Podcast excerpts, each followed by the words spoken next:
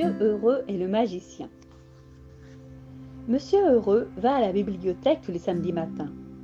Il y est allé samedi dernier. Et il y est retourné aujourd'hui, car c'est un nouveau samedi. Ce jour-là, en cherchant sur les étagères, il repéra un gros livre rouge tout racorni. Il l'attrapa aussitôt et lut le titre Livre de magie. Waouh Il s'apprêtait à le remettre à sa place quand il entendit une voix gémir. Vous n'y pensez pas? Cela fait une semaine que je suis coincé là. Monsieur Heureux fut si surpris qu'il laissa tomber le livre. Oui, dit le livre, car c'était bien lui qui avait parlé.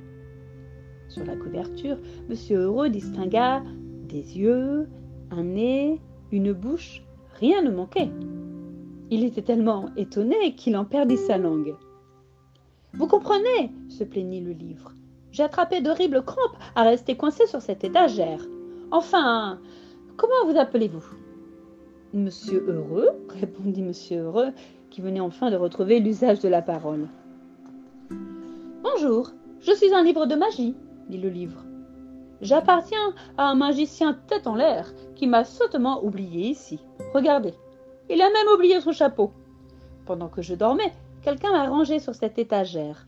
Pouvez-vous m'aider à rentrer chez moi? Monsieur Heureux accepta. Coiffé du chapeau du magicien et le livre sous le bras, il se mit en route. Monsieur Heureux ressemble à un vrai magicien, tu ne trouves pas? Sur le chemin, ils rencontrèrent Monsieur Étourdi, qui semblait très perplexe près d'une cabine téléphonique. Connaissez-vous une formule magique pour rendre la mémoire à monsieur étourdi demanda monsieur Heureux au livre de magie. Bien sûr, dit le livre en s'ouvrant à une page précise. Monsieur Heureux lut la formule et observa son ami. Oh, je me souviens, je me souviens, s'écria monsieur étourdi. Je dois appeler monsieur Bavard et j'ai oublié de fermer ma maison. Oh non, j'ai laissé le robinet de la baignoire ouvert et je n'ai pas posté cette lettre. Et le lait? J'ai oublié d'en acheter et je dois arroser mes plantes. Monsieur étourdi se mit à courir désespérément dans tous les sens. Il était très inquiet pour toutes les choses qu'il avait oublié de faire. Finalement, connaissez-vous une formule qui fasse tout oublier? demanda Monsieur Heureux au livre de magie. Le livre s'ouvrit à une page différente. Monsieur Heureux prononça la formule et Monsieur Étourdi eut tout de suite l'air beaucoup plus heureux. Monsieur Heureux reprit alors sa route avec le livre de magie. Ils entendirent alors quelqu'un parler tout seul, près d'un passage piéton. Si je traverse maintenant, je risque de me faire écraser.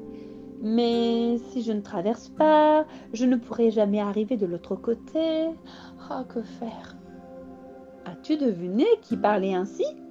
Eh oui, monsieur inquiet, bien sûr. Vous voulez la formule pour rassurer les gens? demanda le livre.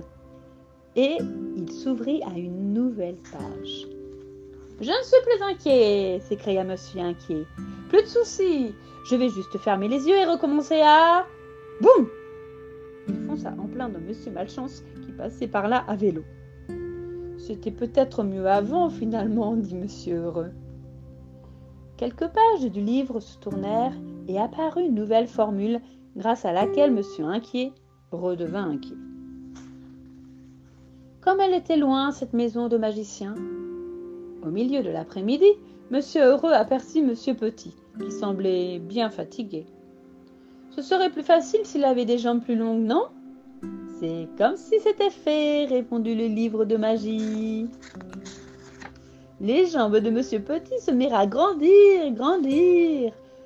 Tant et si bien que Monsieur Petit continua son chemin à pas de géant. Mais bientôt, il rencontra un arbre et se cogna durement la tête. Et il fit de même avec un deuxième arbre, un troisième. Bam, ouille, bam, ouille, bam, ouille. Monsieur Petit faisait des grimaces de douleur. Retour aux jambes plus courtes demanda le livre. Monsieur Heureux acquiesça. À la tombée de la nuit, ils arrivèrent à l'orée d'un bois. Nous y sommes presque, annonça joyeusement le livre.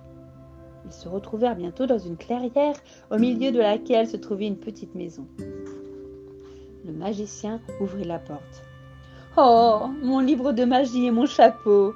Cela fait des jours que je le cherche partout. Je pensais ne jamais les retrouver. Oh, merci mille fois, s'écria-t-il fou de joie. Et il invita Monsieur Heureux à dîner. Ce fut un vrai dîner de magicien. Ils mangèrent une tarte aux mille délices. La tarte se transformait au fur et à mesure du repas, de sorte que chaque bouchée avait un goût différent. Après le dîner, le magicien prononça la formule lave-vaisselle et se tourna vers Monsieur Heureux. Il y a forcément quelque chose qui vous ferait plaisir Dites-moi tout ce que vous voudrez. Non merci, pas de magie pour moi.